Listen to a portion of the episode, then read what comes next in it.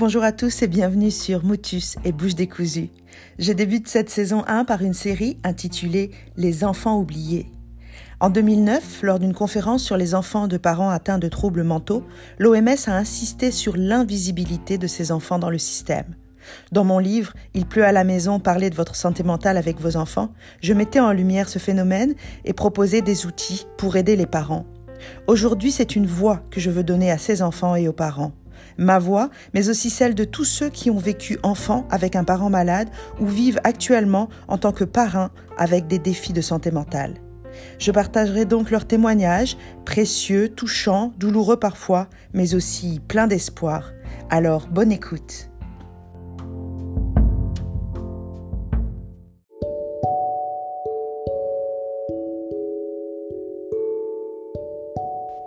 Aujourd'hui, je reçois Amélie.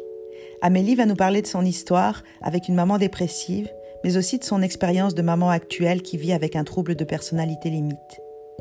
Vivre avec un trouble de personnalité limite, c'est être dans des montagnes russes émotionnelles, dans une intensité qui laisse rarement de répit et de zones grises. C'est souvent la loi du tout ou rien, du noir ou du blanc. C'est une sensibilité à fleur de peau, avec la peur de l'abandon, du rejet parfois, une estime de soi flottante et des moments de désespoir parfois qui peuvent amener autosabotage relationnel et même autodestruction. C'est une colère qui sort parfois de façon explosive et qui ronge de l'intérieur pour amener angoisse et rumination. Mais cette intensité, c'est aussi une source de créativité, d'enthousiasme, de générosité et de grands élans de vie. Alors Amélie va nous parler de ses défis, de ses apprentissages et de ses réalisations. Bonne écoute à vous. Merci de te joindre à moi pour le tout premier épisode de Mutus et Bouche décousue et pour cette série sur la parentalité qui me tient particulièrement à cœur. Alors, c'est le baptême du feu pour moi et je te remercie d'avoir accepté de partager ton histoire. On a beaucoup de choses à échanger, alors je te propose qu'on commence tout de suite. Puis je voudrais d'abord qu'on parle en fait de, ton histoire avec ta maman qui a souffert de dépression quand tu étais enfant. Euh, beaucoup de parents choisissent de, cacher leur maladie mentale pour de nombreuses raisons et de croyances. L'impression qu'ils vont être capables de faire comme si, euh, la peur de stresser les enfants, de ne pas trouver les mots. Alors, je voudrais d'abord euh, bah, que tu nous dises si ta maman a, fait le choix de te parler de, ce dont elle souffrait ou si elle t'a caché la situation à l'époque. Tout d'abord, merci Céline de me recevoir. Je me sens vraiment privilégiée que tu me donnes cette tribune-là ce soir, surtout que je suis la toute première. Et eh oui. Euh, euh, en fait, de la façon que ça s'est passé, euh, j'étais très jeune, j'avais autour de 7 ans quand les événements ont déboulé. Et ma mère ne m'en a jamais parlé ouvertement à ce moment-là. et puis au fil des années, j'ai fait, je te dirais, beaucoup de déductions par rapport à son état, par rapport à ce qui s'était passé à ce moment-là. Et puis, euh, j'ai fait moi-même des recherches euh, au fil du temps pour mettre des mots sur ce que j'avais vécu, puisque ma mère avait vécu aussi. Euh, mais je te dirais que ça se passe surtout au niveau des souvenirs mm-hmm. que, mm-hmm. que, dans, que dans la discussion ouverte sur, sur ce qui, sur ce qui l'affligeait à ce moment-là. À cette époque-là, effectivement, elle a fait le choix de, vivre les choses, euh, bah, si je puis dire, seule, ou en tout cas euh, en ne t'incluant pas dans... dans, dans... Est-ce que, est que tu te rendais compte à, l'époque qu'il se passait quelque chose? Est-ce qu'il y a eu des hospitalisations, des crises? Est-ce que tu la voyais prendre des médicaments ou des rendez-vous fréquents chez le médecin? Est-ce que dans ton imaginaire de petite fille, des indices, des choses qui te faisaient dire quelque chose se passe, même si je ne comprends pas ce que c'est? Oui, bien, en fait, c'est particulier. Je ne sais pas si, euh, si c'est commun, mais dans mon cas, je peux dire exactement à quel moment tout s'est passé. Je peux dire exactement quel a été l'effet déclencheur. Euh, c'est de là que tout a déboulé. Finalement, ça, ça, coïncide en fait avec le divorce de mes parents et le départ de mon père. Euh, donc, à partir de ce moment-là, ma vie a fait vraiment un 360, ainsi que celle de, de, de ma famille, qui sont en fait mes sœurs, ma mère et moi. Euh, pour mon père, ben, c'est un petit peu différent. Là. Lui a vécu les choses de son côté. Euh, mais nous, ma cellule familiale a vraiment éclaté à ce moment-là. Et puis, c'est là que ma mère a commencé à, à, développer certains symptômes que, que, je ne lui avais jamais vus, en fait. même que c'est drôle parce que j'ai pas vraiment de souvenirs d'avant. avant, avant la maladie, je me rappelle plus de rien. En fait, mes premiers souvenirs d'enfant correspondent à mes, aux premiers événements dont j'ai été témoin avec ma mère. Et quand tu parles de ces événements, puis de, de, de cette formation de, de, ta maman, quels étaient les, je dirais, symptômes, en tout cas les, les, les choses qui t'apparaissaient puis qui te faisaient dire maman, euh, c'est plus la même, euh, maman s'effondre, etc. Ben, en fait, il y avait beaucoup de colère qui, euh, qui, qui, affligeait ma mère à ce moment-là. Elle, elle, vivait beaucoup dans, dans, la colère, dans la haine de, de mon père, de nous mm-hmm. avoir quittés. Puis ensuite sont venus certains événements. J'ai en fait une fois, je suis revenue de, je me rappellerai toujours, je suis revenue du parc euh, où j'avais joué euh, jusque dans la soirée avec mes amis. Il faisait noir, puis je revenais avec mon petit vélo rose. Je m'en rappelle comme c'était hier. Puis il y avait une voiture de police devant la maison mm-hmm. euh, avec le gyrophare allumé. Puis à ce moment-là, je me suis dit, ben voyons, est-ce que c'est mon... pour moi? Est-ce que ma mère est inquiète? Est-ce que je suis rentrée trop tard? Euh, je suis allée porter mon vélo dans la cour arrière, puis quand, euh, quand je suis rentrée, en fait, j'ai vu ma mère était assise par terre dans l'entrée avec des policiers. Euh, son discours était très décousu. je comprenais pas du tout ce qui se passait. Puis elle avait entrepris de, peindre la galerie d'en avant à, cette journée-là.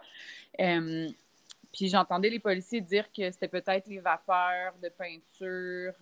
puis au, au cours de la pendant cette semaine-là, finalement, j'ai comme su qu'elle avait été retrouvée euh, errant dans la rue là, par des voisins, puis qu'elle avait appelé la police. Donc, ça, ça a été le, premier événement. Premier déclencheur de il se passe quelque chose. Puis, est-ce que à cette époque-là, euh, c'était pour toi quelque chose du registre de la santé mentale ou c'était très, très flou et c'était euh, en lien avec le départ de papa? Comment tu, tu pensais les choses à ce moment-là? En fait, je ne comprenais absolument rien. je ne comprenais pas ce qui se passait. Puis je me rappelle que ce soir-là, je suis allée faire mon petit bagage pour m'en aller avec mon oncle que je voyais jamais, en fait. Puis là, c'est lui, ce soir-là, qui est venu me chercher. Puis euh, je me rappelle avoir eu une espèce de... Comme un enfant qui, a peur, après avoir vu un film d'horreur, quelque chose comme ça. Je me mm-hmm. rappelle avoir eu une vision de ma mère qui sortait du mur comme un fantôme. Et puis, j'ai eu peur. J'ai eu peur de ma mère c'est le souvenir que j'ai. J'ai eu peur de, cette image-là que je m'étais créée de ma mère. Je ne sais pas pourquoi je l'ai associée à ça, mais euh, c'est la vision que j'en ai encore aujourd'hui. Euh, OK. C'est des euh, visions de, ce que nous, on appelle en psychiatrie clairement de, de trauma, en fait. Hein. Ça fait effraction dans, dans, dans, l'imaginaire ou dans l'esprit de quelqu'un. Puis il y a une vision de terreur et d'effroi, puis ça peut s'enquister, puis rester des années, des années, des années. Donc, effectivement, tu le décris très, très bien. Mais est-ce que euh, à cette époque, en fait, euh, il y a eu comme de la culpabilité ou parce que tu dis je reviens avec mon petit vélo rose, je vois la police, puis je me demande est-ce que c'est pour moi? Est-ce qu'à un moment donné tu te dis euh, ben, de ce qui se passe pour maman, je peux être peut-être responsable ou coupable de quelque chose Je suis pas une bonne petite fille, je suis pas assez sage? Est-ce que ça, ça t'est venu euh, en tête comme beaucoup d'enfants avec leurs parents malades en fait? Euh, en fait, j'ai vécu beaucoup, beaucoup de culpabilité enfant en lien avec en lien avec le divorce de mes parents. En fait, mes parents mm. étaient tellement occupés à se détester et à se haïr euh, que je me sentais coupable de les aimer. OK. je, me, je, me, sentais coupable versus mon père de, d'aimer ma mère, tout simplement, puis d'avoir de la peine pour elle, pour ce qu'elle vivait. Euh, et puis quand j'ai quand j'étais avec ma mère, je, je m'en voulais, je me sentais coupable de m'ennuyer de mon père parce que je veux mm-hmm. pas, je passais de de temps plein avec papa à un week-end sur deux, puis je comprenais pas trop non plus ce qui se passait. Donc, euh, je vivais beaucoup de culpabilité du fait d'aimer mes parents. c'est ça, un conflit de loyauté terrible, en fait. Euh, c'est ça. Exactement. Puis est-ce que quand tu étais avec papa, est-ce que tu lui posais des questions sur, euh, sur ce qui se passait pour maman ou est-ce que c'était cloisonné et puis c'était pas possible de demander à un adulte? En fait, avec mon père, c'était impossible. Je mhm. ne pouvais pas évoquer ma mère. OK. Euh, c'était tabou. Euh, mon père avait euh, vivait une nouvelle relation à ce moment-là, puis il y avait comme de la difficulté, on dirait, à établir ses, priorités face à sa nouvelle relation puis à sa, à sa famille. et puis, elle mettait une certaine pression pour que je dirais, pour que, son ancienne vie disparaisse un peu. Mm-hmm. puis ma mère faisait partie de ça. on parle souvent de l'ex comme la folle. Hein? Je, m'en rends compte aujourd'hui en tant qu'adulte. Ben, ma mère, c'était ça à ce moment-là. C'était l'ex-folle à qui il ne faut pas parler puis de qui il faut absolument s'éloigner. Donc, je j'avais pas cette proximité-là avec mon père d'être capable de lui parler de quoi que ce soit. J'avais l'impression qu'il fallait pas. J'avais l'impression que j'avais pas le droit. Il fallait vraiment que je taise tout ça. Donc, tu es resté avec euh, tes questionnements, euh, tes peurs. Tu dis clairement qu'à un moment donné, tu as, eu peur de ta mère. Et comment, comment au quotidien on, vit avec, avec une maman dont on a peur, qu'on voit, comme tu dis, traverser le mur avec une vision d'effroi de, comme ça? Au quotidien, ça, ça, se manifestait comment? Est-ce que tu mettais une distance? Est-ce que tu en parlais à du monde? Comment ça se passait? J'en parlais pas. Euh, mm-hmm. Je me rappelle que j'étais, autant aujourd'hui, je suis très extravertie, autant à ce moment-là, quand j'étais enfant, je me rappelle que j'exprimais pas grand-chose. Euh, je, le vivais intérieurement de, plusieurs façons, mais j'en parlais pas. Euh, j'avais deux, j'ai deux sœurs qui sont plus vieilles que moi, de 5 ans et de 6 ans, puis mm-hmm je, me suis retournée beaucoup vers elle, puis elle, ben, vivait leur vie d'ado, hein, veux, veux pas, mais ça a été un petit peu mon ancrage à ce moment-là, mais euh, j'avançais, puis je, je, sais pas, je... aujourd'hui, je me rends compte un peu de la complexité de ma relation avec ma mère, mais à ce moment-là, euh, je, je, me rappelle avoir été en colère contre elle beaucoup. Mm-hmm. Euh, je lui en voulais, mais en même temps, je, voulais tellement être là pour elle. J'essayais de la protéger. Je voulais tellement pas qu'elle ait mal. Tu sais, je voyais qu'elle était vraiment affligée par une tristesse incroyable. Puis euh, elle a aussi développé des, des problèmes de, au niveau de l'alcool, consommation de mhm. médicaments, tout ça. Puis euh, ça s'est un peu entremêlé, tout ça. Donc, ça a entremêlé aussi. Ça, ça, ça a amené des émotions qui étaient très mixtes euh, j'ai développé un dégoût pour, pour l'alcool. Je la voyais boire, puis je, elle, elle m'écœurait carrément, elle me dégoûtait. Mm-hmm. euh, je, ne voulais pas être là. Souvent, j'essayais d'être partout sauf à la maison. Je passais beaucoup de temps à l'extérieur. Je voulais être beaucoup chez mes amis. Tu sais, dans les années 90, hein, les couples divorcés, ça, ça commençait. Hein, ça courait mm-hmm. pas les rues. J'étais la première sur la rue. Puis euh, je me réfugiais beaucoup chez mes amis. Je m'endormais sur le, sofa de ma copine Corinne euh, en écoutant les petits bonhommes après l'école. Euh, Donc, tu as en fait une relation avec tes pères parce que souvent, beaucoup de, de veulent même plus tu sais, côtoyer leurs amis parce qu'ils ont honte de la situation. On n'invite pas les amis parce qu'on ne veut pas qu'ils voient maman ou papa comme ça. Donc toi, au contraire, ton groupe de pères, ça a été ton ancrage, façon de, de sortir de la situation, en fait? partie qui était très familiale où je, où je, suis née, en fait, puis on avait des relations euh, depuis qu'on était aux couches, euh, mes amis et moi, pour la plupart. Euh, donc, je me, je, je, me suis réfugiée beaucoup chez, chez, chez les pères, justement, chez, chez mes copines. mais j'ai développé une espèce de sentiment d'infériorité je me sentais moins bien. Je, mm-hmm. sentais que ma famille euh, était différente. Euh, je me sentais, euh, en fait, j'ai vu mon estime de moi décroître un petit peu à ce moment-là. Je, me sentais vraiment différente. Je me sentais plus autant acceptée. Puis je voyais que les gens prenaient un petit peu de distance. Je, sentais qu'on me jugeait, même à cet âge-là. On, le sent, le mm-hmm. jugement, hein, comme enfant j'ai toujours été très sensible justement à ça. Euh, Est-ce qu'il y avait de la honte euh, de, la situation? Est-ce qu'on peut parler d'un euh, sentiment comme ça? Beaucoup? Oui, vraiment. Vraiment, vraiment honteuse. je pense que c'était probablement une des raisons aussi pourquoi j'en parlais pas. Mm-hmm. tu sais, ma mère n'était pas toujours tout croche, là. il y a eu des événements très, très marquants, mais dans la vie de tous les jours, bah, c'était la vie continuait, mais mon père devait venir me chercher au coin de la rue. Euh, je me rappelle qu'elle avait embarqué sur le capot de sa voiture à un moment donné parce que sa copine était là. Puis c'était des hurlements devant tout le monde. Donc, oui, je me, je me, sentais très, très, très honteuse. Je me sentais responsable de ces gestes un petit peu. Je, je voyais les gens voyaient ce qui se passait aussi. puis moi, je comprenais pas non plus pourquoi maman fait ça à papa, pourquoi elle nous fait vivre ça. Donc, Donc, il y avait beaucoup d'intensité, en fait. C'est ça que je ah comprends aussi. Beaucoup d'intensité, euh, à la fois des moments où elle était plus éteinte et puis des moments où elle était plus explosive, finalement. Euh, c'est ça, ce ah que je comprends. Oui, ok. Donc, des, hauts et des bas émotionnels pour elle et pour toi, pour le coup. Oui, absolument. Elle souffrait beaucoup. Euh, c'est sûr que dans les moments où il y avait des crises, ben c'est ça, c'était très explosif. c'était Il n'y mm-hmm. avait pas de violence, mais c'était c'était par les paroles, par les gestes. Je me rappelle, un soir, je suis rentrée à la maison, elle s'était fendue la tête sur le coin du bureau en tombant, puis elle s'en était pas rendue compte. elle avait une bouteille de vin dans les mains avec. Euh, elle avait pris des mm-hmm. médicaments, son discours était pâteux, son pyjama était plein de sang, puis elle s'en était, s'en était tout simplement pas rendue compte. Euh, donc, c'était des petits moments comme ça, entremêlés de d'autres de la vie de tous les jours, finalement. C'est ça. Mais c'était toujours très imprévisible.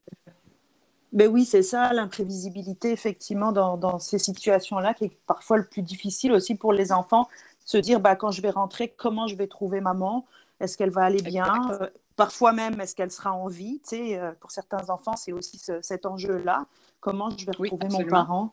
Mais tu parles beaucoup de, de, bah, de, prendre soin d'elle, puis de la préserver, ce qu'on ce que, ce qu'on appelle en psy la, la parentalité un peu devenir le, le son parent, mais dirais-tu que ça a été au point pour toi parfois de, tes propres besoins d'enfant, de, de passer quelque part à côté de, de, bah, ton enfance, euh, d'une forme de naïveté? Est-ce que tu dirais que ça t'a fait grandir ou maturer plus vite, en fait, toutes ces situations-là? Euh, C'est sûr que ça m'a fait grandir plus vite. Euh, j'aurais voulu ne pas grandir plus vite. Ma mère m'a déjà demandé, euh, à l'âge de 17 ans, euh, la permission pour s'enlever la vie. En fait, elle m'a appelé. elle m'a demandé si elle avait le droit d'en finir, si, si je lui mhm. permettais. donc oui, je me suis inquiétée pour ma mère pas mal toute ma vie. puis je te dirais qu'aujourd'hui, le sentiment que j'ai par rapport à ça, c'est beaucoup de colère puis de ressentiment. Mhm. je lui en veux, évidemment, de, de, ne pas m'avoir permis de vivre ma, jeunesse comme j'aurais dû le faire. Euh, j'ai de la misère à l'exprimer, j'ai de la misère à trouver les mots pour dire vraiment mm. comment je me suis sentie, mais euh, je sais que, mes sœurs ont pris de la distance parce qu'elles le pouvaient, hein, par leurs amis, par leurs copains, mais moi, j'étais trop jeune, j'étais obligée de rester avec ma mère, j'étais obligée de rester là. Euh, est-ce que tu as pensé partir, euh, par exemple, aller vivre chez ton père ou euh, il y a certains enfants qui, qui, peuvent me dire, par exemple, moi, docteur Lamy, je, veux être placée euh, parce que je, veux, je veux préserver l'école, mes amis. Est-ce que tu as pensé partir justement ou Parce que là, tu décris une situation où tu es, es finalement. Est-ce que tu as pensé à partir? En fait, j'aimais beaucoup ma mère. J'étais très proche de mhm. ma mère. Puis j'aurais, j'aurais pas, je pense que j'aurais pas voulu la quitter euh, c'était ça ma dualité un peu. Puis j'étais pas bien du tout chez mon père. En fait, mon père me faisait pas vraiment de place. Je me, je me suis retrouvée du jour au lendemain à dormir sur le sofolie d'une inconnue euh, avec ma mère qui était à la maison, justement, puis que je savais qu'elle allait pas bien. Euh, donc, non, j'ai jamais voulu quitter ma mère parce que j'étais pas mieux avec mon père finalement. Puis ben j'avais ce sentiment-là que je devais m'occuper d'elle aussi, puis que je devais en prendre soin. Puis tu sais, des fois, quand j'ai vieilli, euh, c'était devenu un peu plus cool. Tu sais, maman, euh, bon, ben maman avait des. Maman, elle essayait de, de continuer sa vie, puis d'être jeune, puis de, de, de, bâtir des nouvelles relations, puis elle faisait des nouvelles expériences, puis à un certain moment, c'était cool, puis jusqu'à temps que ça soit plus cool, tu sais, quand tu es, jeune, quand tu commences le début de l'adolescence, tu te dis ah, ma mère est cool », puis à un moment donné, ben là, tu, la trouves en état d'ébriété, bon, OK, euh, on s'en occupe un peu, on ramasse autour, euh, mais euh, c'est un peu des hauts et des bas, je te dirais, mais... OK, je comprends. Est-ce que petit, même ado, euh, beaucoup qui me disent, mais peur d'attraper la même maladie parce qu'il y a toujours l'idée que c'est contagieux. Quand on ne connaît pas, en plus, on ne sait pas. Puis après, on se dit, mais est-ce que génétiquement, je porte quelque chose? Est-ce que tu as eu peur de ça, euh, plus, plus, un peu plus vieille, ado et jeune adulte, d'avoir la, même chose maman, en fait? Euh, en fait, c'est drôle parce que j'ai toujours senti qu'il y avait quelque chose avec moi. Mm-hmm. J'ai toujours senti qu'au niveau des émotions, euh, j'ai toujours senti que j'étais différente, que j'étais toujours un peu off des autres, euh, que je vivais pas les choses de la même façon. j'ai parfois été très, très détachée de mes émotions en m'en rendant compte. puis d'autres fois, ben, je vivais les émotions avec beaucoup d'intensité. Tu sais, je, voulais, je cherchais l'amour à tout prix. Euh, j'étais enfant, puis je voulais des relations d'adultes. Euh, je me rappelle de ça, puis je me rappelle que j'étais différente de, mes amis. Mes amis ne me comprenaient pas. Je me suis souvent euh, retrouvée un peu rejetée à cause de ça. J'essayais de, tout vivre avec beaucoup d'intensité. Je recherchais l'intensité dans mm-hmm. Est-ce que tu avais l'impression que ça venait combler quelque chose peut-être de l'ordre d'un manque ou d'un vide que tu avais pu ressentir à certains moments, puis de vivre quelque chose d'extrêmement intense dans, dans, tes relations? Est-ce que tu penses que ça peut avoir un lien? Mais c'est difficile à dire. C'est certain que ça comblait un certain vide à un certain moment, mais c'était aussi dans, en fait, c'est les seuls moments, euh, l'intensité, c'était le seul moment où j'avais l'impression de ressentir vraiment quelque chose. Mm-hmm. Euh, quand les choses, soit que, soit que je vivais ou que je vivais pas, en fait. Il n'y avait pas de juste milieu. C'était soit la, vie se passe euh, à vitesse grand V, soit elle n'existe pas, tu sais. OK. Il n'y a pas de zone grise, en fait. Non, exactement. J'étais mm-hmm. vraiment dans, dans, les noirs ou les blancs, puis j'avais besoin de j'avais besoin de ressentir euh, autant mes émotions. Je me rappelle, j'écrivais énormément, je lisais énormément, je me suis beaucoup euh, je me suis je me suis beaucoup concentrée dans l'écriture, la lecture, la musique. Euh, je transcrivais les paroles de chansons, même encore aujourd'hui, j'essayais de ressentir la musique, j'essayais de ressentir ce que ce que j'entendais des paroles des autres, j'essayais de m'identifier. Euh, j'avais besoin de créer une, émotion, que ce soit de la douleur ou de la joie intense ou de la tristesse profonde. J'avais besoin d'aller dans ces émotions-là pour me sentir en vie parce que sinon, j'avais l'impression de ne tout simplement pas exister. J'ai toujours eu l'impression d'être un petit peu à côté de mes émotions. OK. Et est-ce que, euh, est que tu peux nous, nous, nous, parler un petit peu de, de ta démarche? Est-ce que tu t'as consulté pour, euh, pour mettre un mot sur, euh, sur ce qui se passait pour toi? Est-ce que tu as eu une démarche auprès de professionnels ou est-ce que ça reste de l'ordre d'une impression et d'un ressenti? Euh, en fait, jusqu'à très tard, parce que, tu sais, je te parle, je dessinais des, des, cœurs poignardés quand j'avais 8 ans dans mon journal intime. Euh, puis la première fois que j'ai consulté, en fait, c'est parce que j'avais fait une tentative de suicide, j'avais pris de la mmh médication, puis je m'étais retrouvée aux urgences. Puis à ce moment-là, ben, ils, m'ont demandé de consulter un... En fait, ils m'ont demandé si je voulais consulter un psychiatre. J'avais dit oui. J'avais dit oui à ce moment-là. Puis le psychiatre, après son analyse, avait décidé de ne pas continuer le suivi. Donc, ça s'est arrêté là pour moi. Euh, et puis, euh, c'est seulement plus tard, après, euh, en fait, après avoir vécu une rupture particulièrement difficile, que que là, j'ai vraiment décidé qu'il fallait que, quelqu'un me vienne en aide. J'avais besoin de me comprendre, j'avais besoin que ma vie change, en fait, parce que j'en pouvais tout simplement plus de, de passer mon temps à tout détruire. Euh, j'avais besoin de trouver une, espèce de paix dans la stabilité, ce que j'avais jamais été mmh capable de créer. Euh, donc, je suis allée voir un travailleur social qui m'a parlé d'un de TPL, en fait. Mmh j'avais toujours un petit doute, mais lui, il m'a mis ces mots-là il, a prononcé ces mots-là, puis je te dirais qu'à partir de ce moment-là, j'ai fait comme une espèce d'obsession avec, un, avec ce diagnostic-là, à devoir à tout prix tout savoir sur le TPL, à, le comprendre, euh, puis à le traiter rapidement, ce qui ne se mm-hmm. fait pas, on le sait.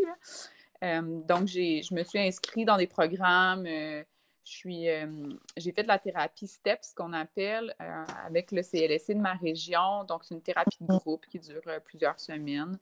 J'ai travaillé avec une psychoéducatrice, Catherine, qui était vraiment géniale, qui m'a amené un petit peu dans, dans un autre côté qu'on appelle un peu troisième vague avec la méditation, différentes façons de gérer les émotions finalement. Puis je te dirais que c'est pas mal à ce niveau-là que ça a le plus accroché pour moi. Euh, mais euh, pour le reste, euh, j'ai pas mal évolué toute seule au travers de ça. J'ai appris à vivre avec moi-même, puis à me comprendre, puis à essayer de cheminer au travers de tout ça. Mais c'est un combat qui finit jamais finalement. Au travers de ça, c'est mêlé la dépression plusieurs autres, probablement, diagnostics que je connaîtrai jamais, mais au fond, est-ce que ça a vraiment une importance? J'en doute. Là. Mais mon cheminement s'est fait, euh, fait un petit peu par, euh, ben, en fait, beaucoup par l'introspection, puis le questionnement, puis essayer de, d'analyser ce, ce, que je ressentais, puis de voir qu'est-ce qui me faisait du bien par rapport à tout ça. OK. E, est-ce que, parce que je, je, sais que tu as, un enfant, est-ce que euh, tu lui as expliqué un petit peu les choses, euh, tu as nommé des choses, ou est-ce que, comme euh, dans le passé avec ta maman qui a gardé le secret, est-ce que tu as, choisi de garder le secret? Comment, comment tu comment as avancé avec ton enfant par rapport à ça? En fait, j'ai toujours j'ai toujours euh, une petite voix qui s'appelle Céline derrière moi quand je vis des, des, des, épisodes un petit peu plus difficiles dans ma vie de tous les jours et je me dis toujours, bon, euh, je peux pas garder ça sous silence, je dois mm-hmm. parler avec mon fils. Mon fils doit comprendre, mais tu sais, on, peut-tu demander à un enfant de comprendre? Non.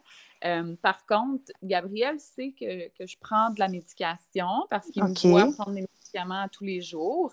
Euh, donc, qui sont des antidépresseurs, en fait. Puis Gabriel m'a demandé qu'est-ce que je prenais comme, comme médicament. Je lui ai dit que c'était de, la, médication pour être moins triste. Euh, mon fils se rend compte que quand maman vit des, des, des, choses, bien, maman pleure, pleure mm-hmm. beaucoup. Euh, et quand je suis, quand ça va pas bien, j'ai de la difficulté à, à trouver l'énergie de, de, faire les choses et tout ça. Donc, euh, ça a été important pour moi d'expliquer à Gabriel que maman, ben, elle vivait les choses probablement euh, différemment des autres, que quand maman était triste, maman était très triste, mais que ça durait jamais longtemps, euh, que c'était pas de sa faute finalement. en fait, j'essaie de, de, développer ses aptitudes en communication. J'essaie de, de, le connecter à ses émotions pour qu'il soit capable, lui, de m'expliquer comment il se sent, comment il vit les choses parce qu'il voit des, des choses. Tu sais, ça ne sera jamais aussi intense que ce que j'ai, ce que j'ai vécu avec, avec ma famille, mais veut, veut pas, Gabriel, et, il, il, voit quand ça ne file pas. Euh, heureusement, pour moi, j'ai pas de problème d'alcool, j'ai pas de problème de drogue, de consommation, rien de tout ça. Euh, c'est vraiment dans la régulation de mes émotions. Et puis, euh, ben, j'essaie d'être tout simplement honnête. Puis quand je vois que ça. fonctionne, quand ça fonctionne pas, quand je sens que je m'égare un petit peu, ben, j'ai une éducatrice spécialisée que, j'ai rencontrée, Isabelle, qui, euh, euh, que je vais voir. Puis là, je lui explique comment ça se passe avec Gabi. Je lui explique qu'il y a des moments plus difficiles, qu'il est un petit peu plus réfractaire. Puis elle, elle m'enligne, moi, dans le fond, comment moi, je peux changer mes comportements. Euh, pour avoir un impact sur la vie de mon fils, finalement, sur, sur ses comportements à lui, parce que le problème, en général, vient de moi et non de lui. Là. Mm. Euh, donc, j'essaie de, d'aller me chercher, moi, des outils pour l'aider, lui. Euh, parce que mm-hmm. lui, ben, il est petit, puis il comprend ben pas toujours. Mais en même temps... Euh, Excuse-moi, vas-y. Ben, en fait, ce que j'allais dire, c'est que j'ai j'ai souvent eu un discours avec Gabi de Ben là, Gabriel, tu comprends-tu que quand tu dis ça ou quand tu fais ça, maman se sent comme ça? Puis à un moment donné, j'ai fait comme à ta minute, là, euh, on s'en va du côté de la de, de, de, l'estime personnelle. Puis, oui. Euh, de mettre une grosse responsabilité, oui. Exactement. Puis mm-hmm. c'est là que, c'est à ce moment-là que j'ai fait comme, OK, ben, ça va être quoi la façon pour moi de m'assurer qu'il comprend sans lui dire, hey, tu comprends-tu? Parce que je ne peux pas mhm. lui demander de comprendre avec une Non, c'est pas ton psychothérapeute en plus, c'est ça, hein, souvent. Exact. Ok, c'est clair. Mais en même temps, comme tu le dis très justement, puis tu dis je, veux l'enligner, lui, lui, apprendre les émotions, mais c'est la, la, meilleure façon de, développer l'empathie de nos enfants, c'est d'être capable de parler de nos émotions, de notre vulnérabilité, puis de dire bah, il y a des fois où, où, j'ai merdé, et puis c'est d'être capable de réparer, puis de s'excuser, et puis c'est le, le meilleur cadeau faire à nos, enfants plutôt que de vouloir être invulnérable à tout prix, une super maman, puis de ne pas être capable de dire j'ai merdé. Donc, dans ces cas-là, ben, tout simplement de se dire bah oui, euh, aujourd'hui c'était pas un bon jour, mais demain ça ira mieux. Puis, comme tu le dis, éviter de, charger l'enfant avec cette responsabilité-là. Euh, parfois, c'est sûr, on va pas se le cacher, ils sont tellement difficiles que oui, ils participent aussi de notre, notre agacement, tu sais, mais. Euh, mais par rapport à nos émotions extrêmement intenses, je pense qu'il faut qu'on les préserve. Tu as tout à fait raison avec ça. Alors, je, voudrais savoir, en fait, bah, qu'est-ce que tu dirais, Amélie, à un parent qui, a un problème de santé mentale, puis qui, a honte de sa maladie, puis qui ne se sent pas légitime dans sa position de parent, qui pense qu'il n'est pas un bon parent parce qu'il est malade, qu'est-ce que tu lui, qu'est-ce que tu lui dirais, en fait?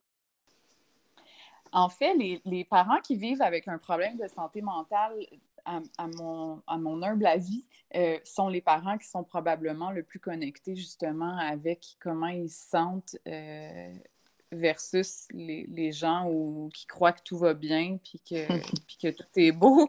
Euh, donc, moi, j'ai l'impression que ça, ça, nous donne une certaine force que les autres n'ont pas.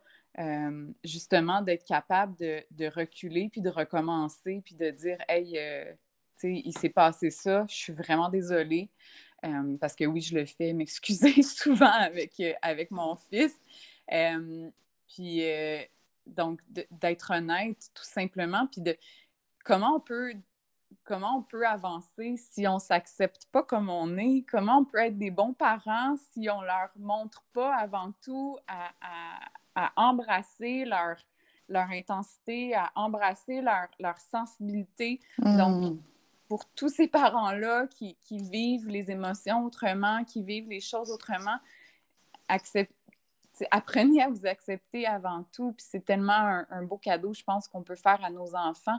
Euh, je pense que c'est le conseil numéro un. La, la santé mentale, c'est encore malheureusement très, très tabou.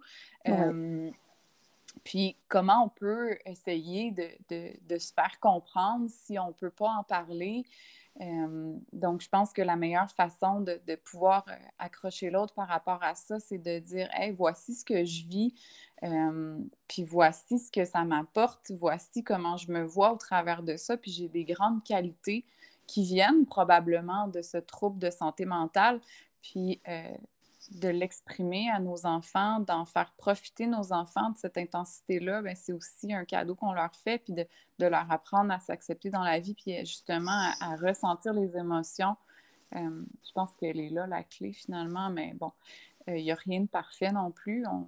Je me dis souvent, je fais mon gros possible. Ben c'est l'essentiel, c'est l'essentiel de faire ce qu'on peut, euh, vraiment. Puis euh, je, suis d'accord avec toi sur le fait que oui, l'intensité peut être parfois destructrice et, difficile, mais il y a aussi quelque chose d'extrêmement beau, porteur, créatif dans cette intensité-là. Donc ça, c'est important. Puis surtout, de ne pas se laisser enfermer dans le diagnostic, puis de se dire, je ne suis que ça non, c'est un défi, c'est oui, pas facile, mais il y a tellement d'autres choses aussi dont, on est capable au-delà du diagnostic. Puis c'est aussi ça qu'il faut mettre en avant du, côté des enfants. Euh, ton, message est, clair et, fantastique par rapport à ça. Je te remercie vraiment.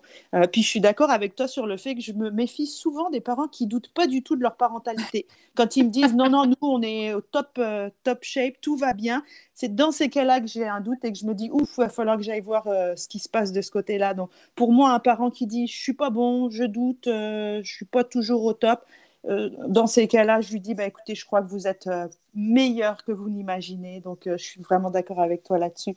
Puis, Amélie, j'ai encore deux, deux, petites questions parce que le temps file, puis j'en prendrai encore plus, plus, plus avec toi. Mais si, si, tu avais, c'est pas une question facile, mais je vais quand même te la poser. Si tu avais un, message à, à donner à, à, la petite Amélie, qu'est-ce que tu lui dirais avec ton recul et puis ton bagage maintenant?